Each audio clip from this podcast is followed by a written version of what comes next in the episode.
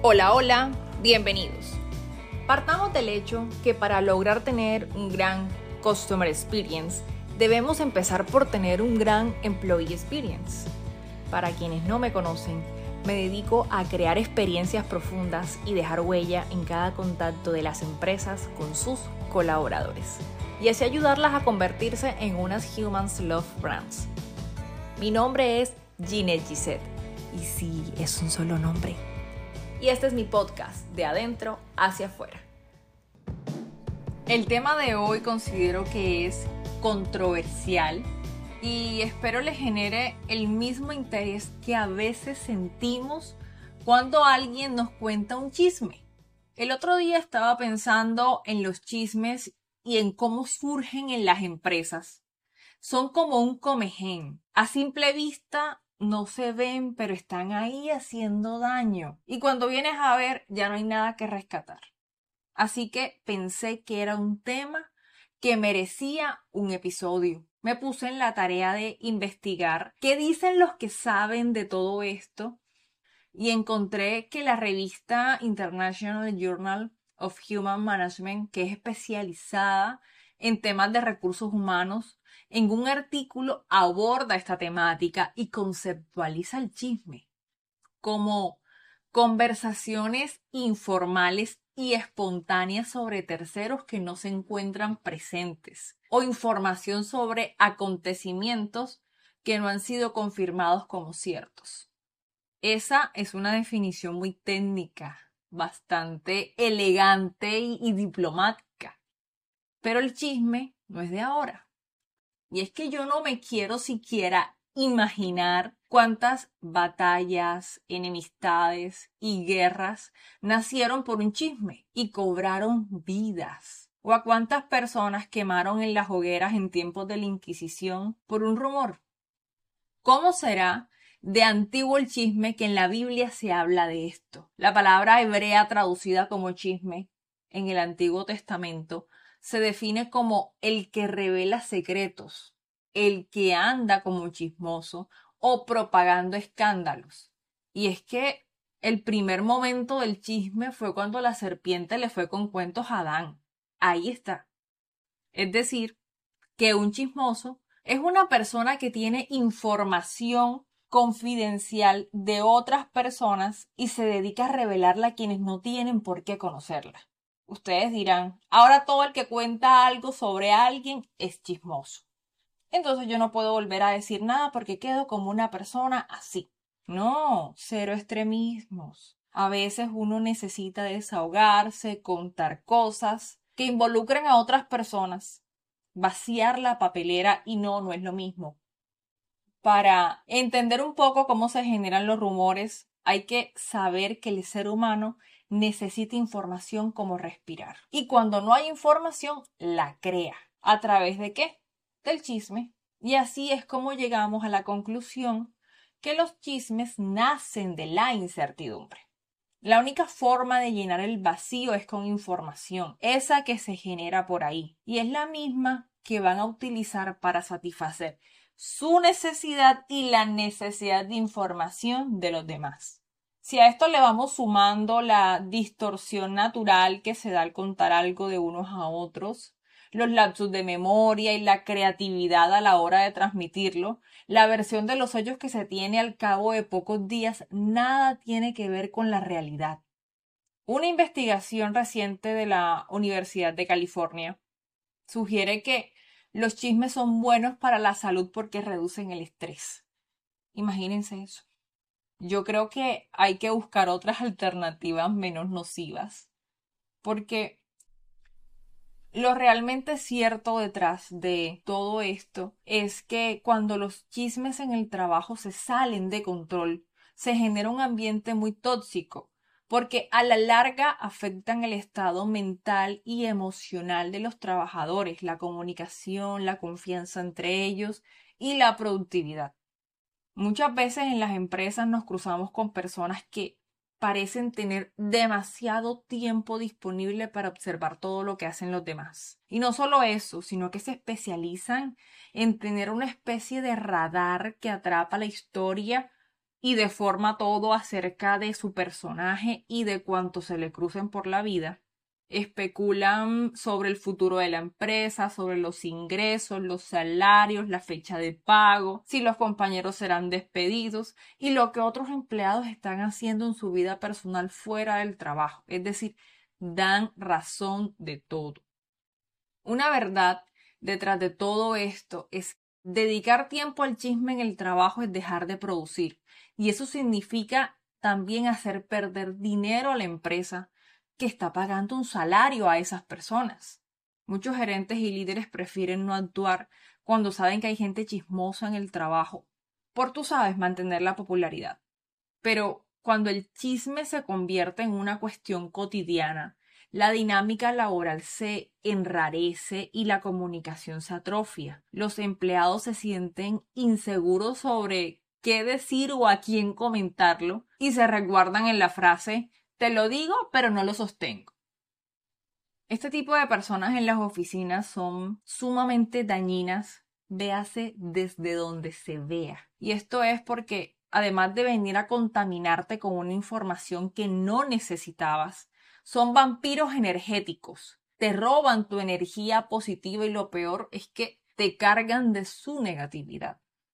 Estas personas tienen una intención clara detrás de cada comentario que te hacen y es querer apoderarse un poquito de ti. Así que no caigas en ese juego.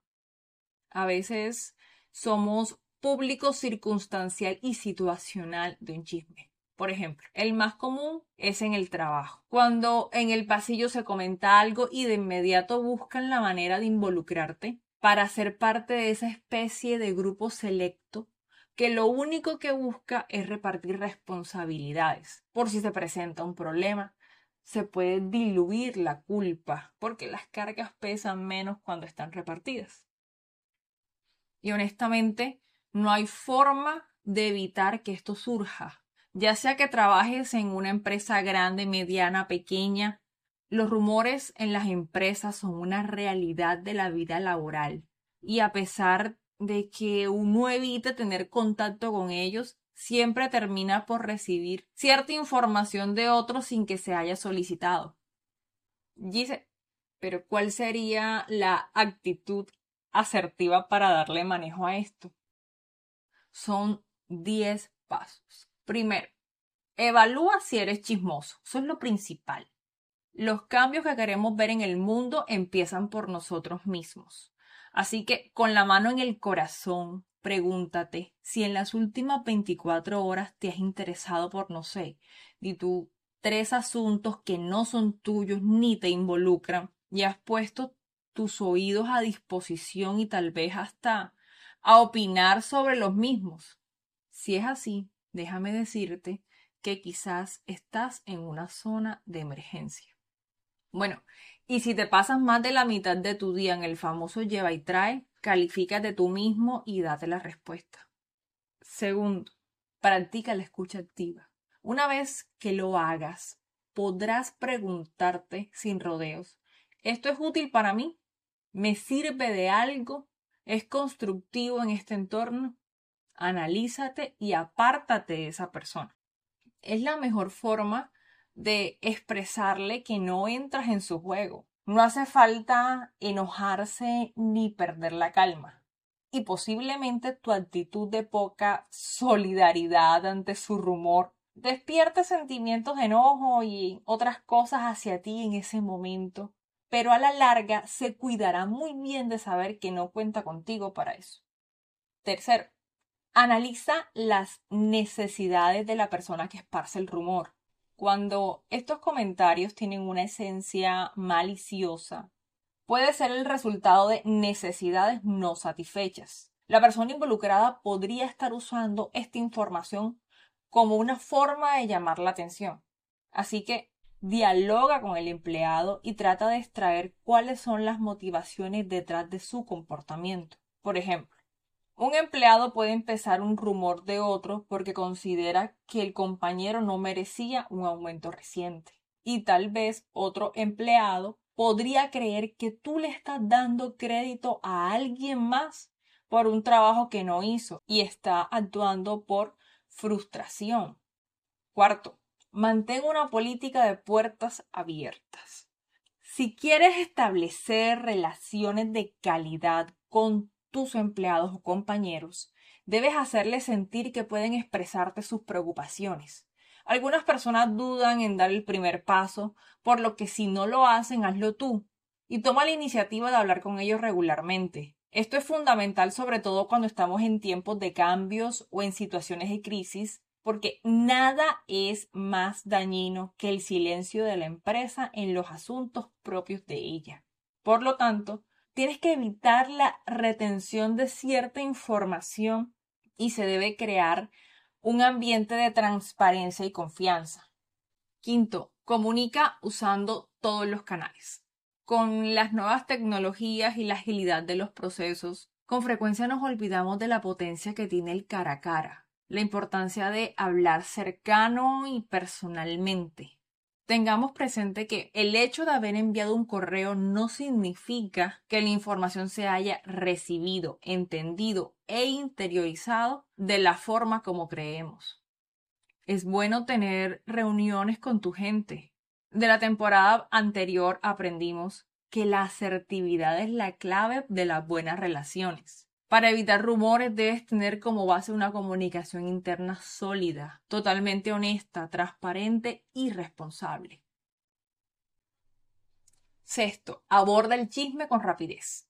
Si se trata de un rumor sobre la empresa o un empleado en particular, no esperes a ver si desaparece por sí solo. Los sentimientos negativos que genera un rumor solo dañarán la moral de las personas involucradas. Toma medidas para abordar el problema de raíz con mucho tacto. Séptimo, aclara las funciones individuales. Los desacuerdos y las muy comunes guerras territoriales en las empresas a menudo son el resultado de una mala comunicación, porque los miembros de los equipos no conocen o no comprenden completamente cuáles son los roles que desempeñan sus compañeros y es importante ser explícito al asignar tareas y asegurarnos de que todos conozcan la cadena del proceso. Trata que todos sepan qué están haciendo los demás y los retos a los que se enfrentan. Recuerda que muchas veces los rumores aparecen por el desconocimiento. Octavo, genera compañerismo y confianza entre las personas de la empresa. Cuanto más se conocen dos personas, menos probabilidades hay de que se propaguen chismes acerca de la otra. Porque de una tú vas a decir, es imposible que haya dicho o hecho eso. Sé que puedo esperar de esta persona. Enseñales que si tienen un problema pueden hablar con el otro directamente de forma asertiva. Pepita, Siento que no expuse mi punto de forma clara ayer y quizás lo entendiste de otra manera. ¿Me regalas un espacio para conversar y explicarte mis razones? Esa es la mejor salida. Noveno. Tu vida privada debe ser eso. Privada. No le cuentes tu vida privada a alguien del trabajo, a menos que le tengas absoluta confianza a esa persona. Cuenta tu vida. Hay 1844 mil cosas que puedes contar de tu vida a los demás, que permitan que te conozcan, que creen lazos contigo, pero con tu vida privada establece una proxémica alta. Y ojo a este consejo. Nunca, pero nunca cuentes nada de tu vida privada a alguien que en algún momento te contó algo de la vida privada de alguien más, porque no dudes que también lo hará contigo. Y si alguien en algún momento te tomó como protagonista de un chisme, no te lo tomes personal. Eso sí te hace daño a ti. El otro anda por ahí feliz regando el cuento. Pero cuando la efervescencia de la situación haya pasado, habla serena y asertivamente con la persona y aclara las cosas. El hecho de que te agredan con un rumor por supuesto que es una afrenta, pero lo mejor es decantarlo, ser asertivo y tomar distancia. Décimo, predica con el ejemplo. Una de las mejores maneras de lidiar con los chismes como líder es ser un modelo a seguir positivo. No difundas rumores y evita criticar a los demás frente a otros. En cualquier espacio pueden haber chismes sobre cualquier cosa. Un ejemplo es cuando una persona es despedida de la empresa. Tres días después, en los que ya se ha hecho un largo análisis especulativo de pasillo sobre los motivos, formas y circunstancias de la salida, todo el mundo está en pánico pensando que también están en la cuerda floja y en peligro de perder su trabajo. Y debes saber qué responder cuando te aborden preguntándote sobre el tema. Y la pregunta final es, ¿qué puedo responder cuando me vengan con un rumor? Hay frases para desarmar asertivamente a este tipo de personas, como por ejemplo, gracias por tener la confianza de contarme esto, sin embargo, prefiero mantenerme al margen. Y también puede ser, no me gusta generar prejuicios ni juzgar las acciones de los demás. Gracias por tener la confianza de preguntarme, pero no me siento cómoda opinando acerca de este tema. Finalmente, si gestionas los chismes en tu equipo o en tu empresa de manera asertiva, poco a poco se creará una cultura de tolerancia cero hacia este comportamiento.